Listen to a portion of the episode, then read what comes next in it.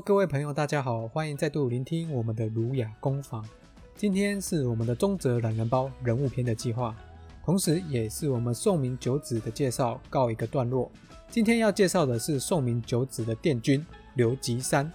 殿军是指军队大部队的最后一支部队，也就是负责压后的。这个的延伸之意就代表刘吉山是宋明儒者思想当中的最后一个人。宋明儒者的思想的终点当然不是刘吉山作为完结。事实上，清代儒学也是一个蓬勃的发展，只是清代儒学思想上的本质却跟宋明儒学是不一样的。这是因为清代儒者重视形下层的概念，而丢失了天理的超越面的意义。所以说，刘吉山是宋明儒者当中最后一人。这个意思是指刘吉山他还能够守住天理的超越的意义。刘基山是明末的儒者，经历了万历帝、崇祯皇帝，在万历年间考取进士，而在崇祯皇帝底下做事。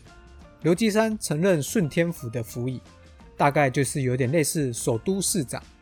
刘基山在担任府尹期间，励精图治，改革了很多首都的弊端，所以后来被中央皇帝调去中央做事。只是刘基山为人耿直，谏言往往刺耳。所以，崇祯皇帝既任命之，又罢免之。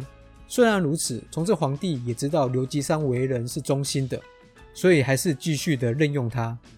如果我们知道明代的历史，大概可以知道崇祯皇帝是明代最后一位皇帝。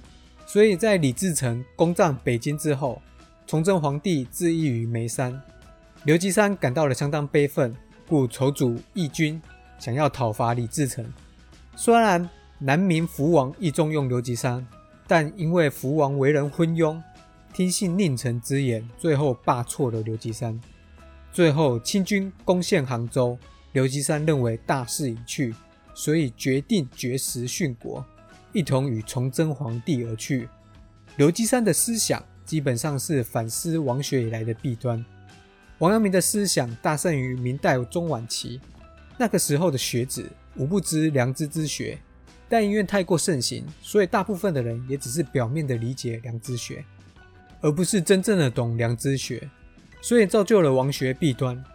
刘基山称为“荡之以玄虚”和“参之以情事”两大弊端。第一个弊端是把良知学讲得太高深莫测，有如变如佛老的思想；第二个弊端是把良知学表面化，混同一般的情感。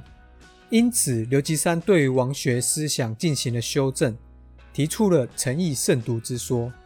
诚意和慎独原本是中庸大学的词语，但是刘基山赋予这两个词语不同的意义。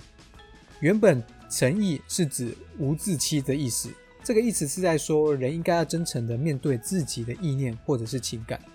所以这里讲的意是心之所发，也就是我们的心灵活动之后而有的情感。而原本的慎独是指人所不知而己独知之处，但既是独知之处，那也是心之已发，也就是道德心灵活动后的产物。刘基山首度将诚意和慎独看作同一件事情，他认为独即是义，但这个义不是情感的意思，而是先于心灵活动之前的一个东西。刘基山说，这个义不是心之所发，而是心之所存。这个义是心灵的定海神针。刘锡山这个话是要反对王阳明所说的“有善有恶，义之动；知善知恶，是良知”。刘基山认为这两句话有两个层次的问题。第一个问题是义若是有善有恶的，而良知后来才作用，那么就会造就人先作恶了，才能进行道德规范，因为良知落后于义而发动。第二个问题是义是有善有恶的。那我们心灵该以何者为主宰？因为我们常讲意志，意志，我们的心灵活动、行为活动都是由我们的意志作为决定。若我们的意志是善恶混，如何能够主宰我们的道德行为呢？因为善恶混的意志将不能必然保证我们行善。刘基三人的思想基本上就是针对于义和良知之间的关系进行展开，这部分是刘基山思想的洞见。他的思想让我们能够知道心灵的运作或者是结构，所以这算是刘吉山特殊的贡献。刘吉山的思想，我们今天也是简短的勾勒到这边。如果你喜欢我们频道的内容，请不要吝啬的按下订阅或者是关注，并分享给其他有兴趣的朋友。感谢你的聆听，我们下一讲再见喽。